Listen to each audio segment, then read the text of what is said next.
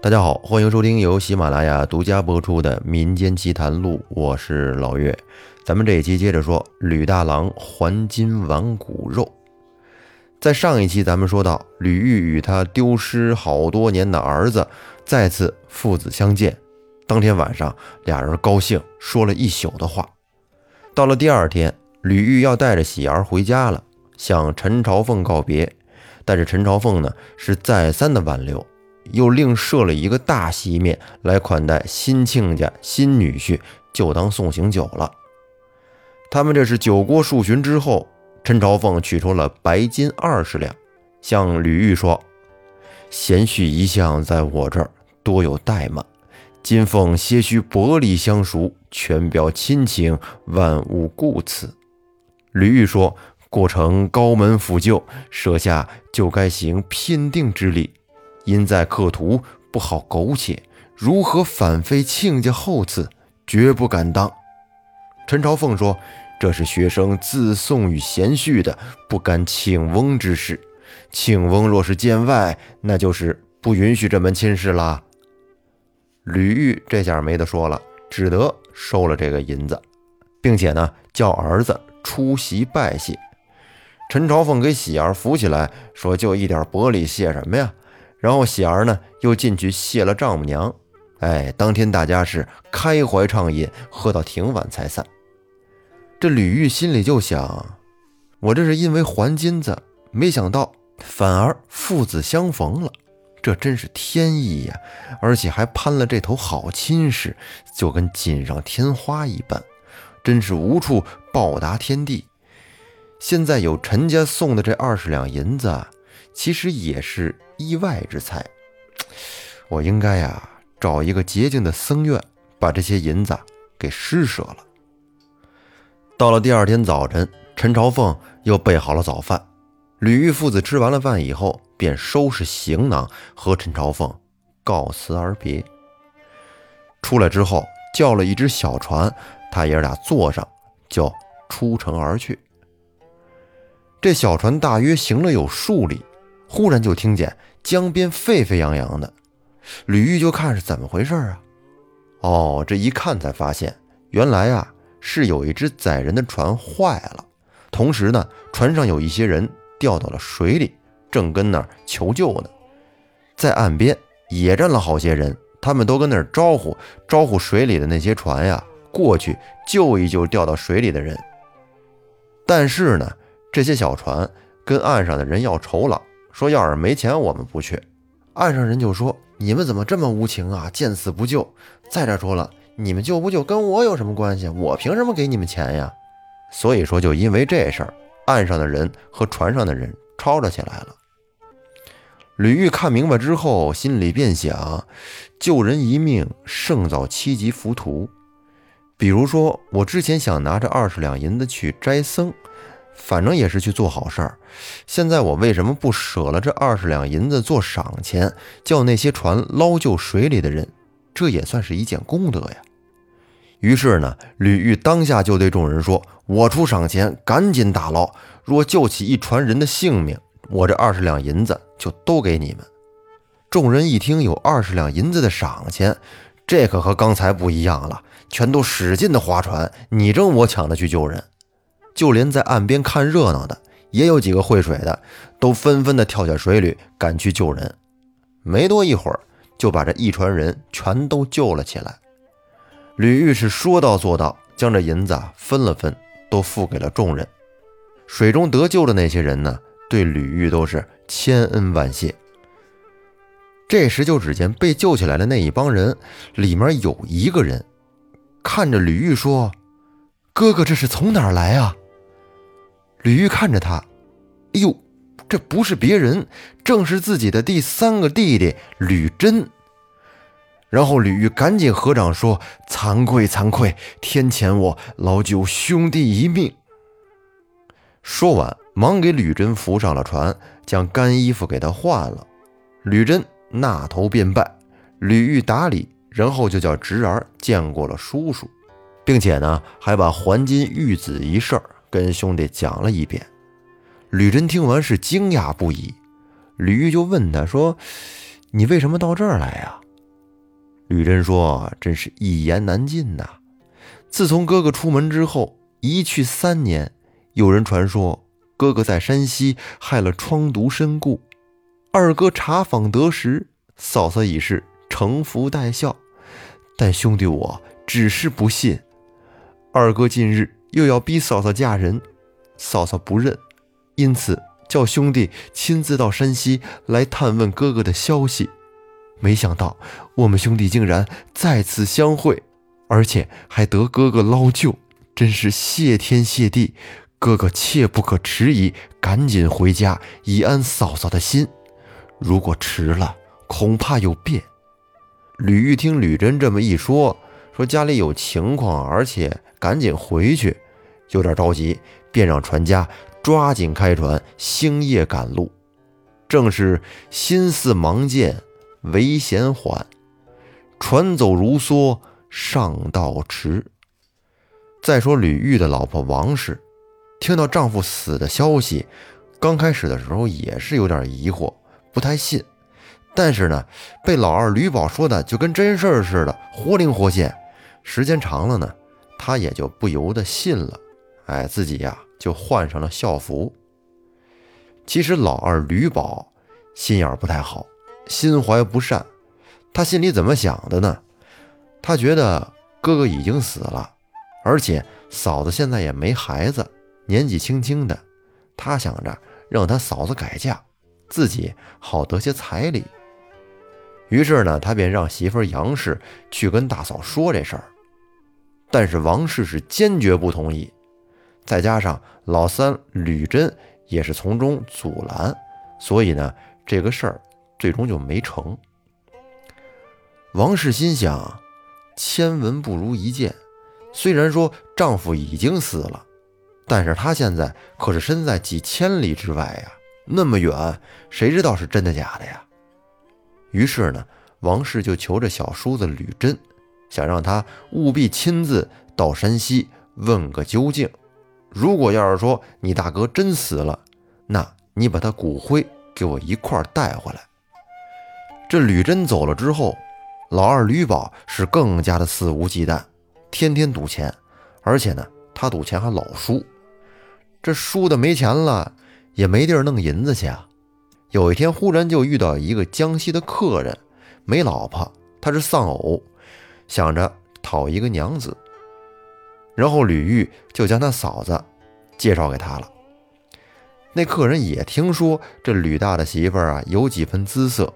他情愿出三十两银子来娶吕玉的老婆。这吕宝得了银子，就跟客人说：“说我这嫂子脾气有点怪，你要是好好的请她出门，她肯定不同意。我跟你说，你就今天晚上黄昏时分，找人抬了轿子，悄悄的到我家来。来了之后啊，你们什么都甭管，你就看吧。我们家只要是那带孝妓的，就是我嫂子。”你们一句话都不用说，看见她就给她扶上轿，哎，然后你们就溜吧，连夜开船就行了。客人一听，好计策，就听你的。却说吕宝回到家，他怕嫂嫂不从，其实是肯定不从。他在嫂嫂跟前呢，这个事儿是一个字儿都没提。不过他却私下里边跟自己的媳妇儿说了这个事儿，说那两脚货。今天晚上就要出给江西的客人了，我怕他哭哭啼啼，我不爱听这个，我先躲出去。等黄昏的时候，你劝他上轿。白天我跟你说，一个字儿都不能跟他提啊。说完，吕宝就走了。但是他却忘了一个事儿，他没跟他媳妇儿说那个孝妓的事儿。原来这杨氏和王氏啊，妯娌之间关系不错。一直处挺好，杨氏心里不忍，因为这一时丈夫做主，她没办法。但是呢，心里保守这个秘密，让她很难受。是欲言又止，一直扛到了快到黄昏时分，实在憋不住了，便跟王氏说了这个消息：说我丈夫已将嫂嫂嫁给了江西的客人，一会儿呢，客人就会来娶亲。我丈夫是叫我千万不要说。因为我跟嫂嫂感情深厚，所以不好隐瞒你。你房中要是有什么细软家私，赶紧呀，先收拾收拾，打个包裹，省得到时候一时忙乱。”王氏一听就哭了起来，真是叫天天不应，叫地地不灵啊！杨氏说：“不是奴苦劝嫂嫂，后生家的孤孀长不了的。现在吊桶已经落到了井里，也是一圆一会，哭也没用。”王氏说：“妹妹说的这是哪里话呀？我丈夫虽然说已经死了，但是毕竟我还没有亲眼看到，怎么着也得等三叔回来有个真信儿之后再说呀。如今这样，真是逼得我好苦啊！”说完了呢，王氏又哭了起来。那杨氏在旁边是左劝右劝。这时，王氏突然止住了哭声，说：“妹妹，既然我要嫁人。”那也罢了，不过我怎好带孝髻出门嘛？妹妹不如寻一顶黑髻来给奴换了。这杨氏因为是受丈夫之托，而且呢还得在嫂嫂面前讨好，便赶紧去找那黑髻去。当天也是该着的，这旧的发髻呀是一顶也找不出来。王氏就说：“妹妹，毕竟你是在家的。”不如暂时把你头上的髻换给我，明天早上你再叫叔叔去铺子里取一顶来就是了。杨氏一听，得嘞，这主意不错，于是呢，便摘下了自己的发髻，递给了嫂嫂，而王氏将自己的孝髻除下，换给杨氏戴上，并且王氏还换了一身新衣服。等到黄昏时分，江西客人来了。一帮人引着灯笼火把，抬着一顶花轿。这吹手虽然有一副，但是呢，不敢吹大，这得留着等把新娘子接上之后啊，再吹大。一伙人是如风似雨的，就朝着吕家飞奔而来。因为吕宝之前已经给了他暗号了，所以说这次他们是十拿九稳。等到了吕家之后，众人一把推开大门，进来就找那带孝髻的。一看，哎，这有个带孝髻的，赶紧走来，哎，上轿。杨氏嚷嚷说：“不是，我不是。”那帮人哪管那三七二十一呀？什么不是？你就上来吧，给杨氏摁到轿子里。这会儿鼓手就开始吹打了啊！今天是个好日子。然后那轿夫就跟飞似的把这轿子就抬走了。这真是一派笙歌上客船，错一孝髻是姻缘。新人若向新郎诉，只愿亲夫不怨天。这时王氏在家里，心里是暗暗的说：“谢天谢地，这幸亏是换了孝髻呀。”然后呢，便关上大门，自己休息去了。第二天天亮，吕宝是意气风发的来家敲门。门开了之后，他一看，开门的是嫂子，当时吃了一惊。心想，不对呀，昨天晚上难道江西客人没来吗？还是计划出现了什么差错？然后吕宝回到自己房里，一看媳妇不见了，再出来，只见嫂子的头上戴的是黑髻，当时他心里就有点疑惑，就问嫂子说：“嫂嫂，你弟妹去哪里了？”王氏觉得好笑啊，便说：“他昨天晚上被江西蛮子抢走了。”吕宝说：“啊，有这种事儿？请问嫂嫂，你为何不带孝髻呀？”然后王氏便将换季的这个事儿跟吕宝说了一遍。吕宝听完是捶胸顿足，只是叫苦啊！实指望能卖嫂子多卖点钱呢，谁知道反而把老婆给卖了。现在这江西客人都已经开船走了，这哪儿找去啊？再说到手的这三十两银子，昨天一宿就输了一大半，手里还剩下十五两。这要想再娶房媳妇儿，真是这辈子都别想了。他是琢磨来琢磨去，一想，干脆呀，一不做二不休。既然有心卖嫂子，那就干脆再找个主顾把嫂子卖了吧，我还能有个讨老婆的本钱。想到这儿。他刚想出门再去找主顾，只见门外有四五个人是一拥而进。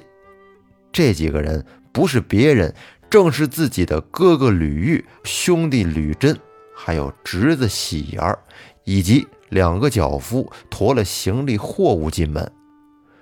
吕宝一看，自己觉得没有脸呐，就自己干的这些事儿，怎么面对哥哥和兄弟呀？干脆我走吧。然后吕宝便从家里的后门逃了，不知去向。王氏一看丈夫回来了，是心花怒放，赶紧把丈夫接过来。哎，转脸一看，还有意外惊喜，自己丢了多年的儿子竟然也长大回家。于是王氏就问丈夫缘故，吕玉是从头到尾给他说了一遍。然后王氏呢也把江西人抢去杨氏、吕宝无言从后门逃走了这一段情节跟他们说了一遍。吕玉说。我若贪了这二百两非义之财，又怎能父子相见？若吸了那二十两银子，不去捞救覆舟之人，又怎能够与兄弟相逢？若不与兄弟，又怎能知道家中的信息？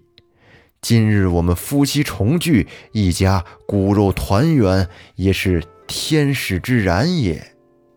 逆地卖妻，也是自作自受，皇天报应啊！从这之后呢，吕玉是一修善性，他们家的日子越过越好。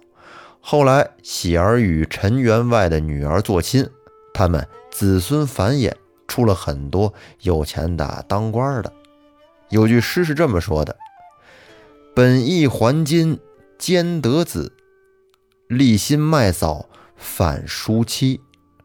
世间唯有天公巧。”善恶分明，不可欺。好，那到这儿呢，吕大郎还金挽骨肉就给您全部说完了。您看这大方的人和小气的人，结果是不一样哈。反正做一个善良的人肯定是没毛病的。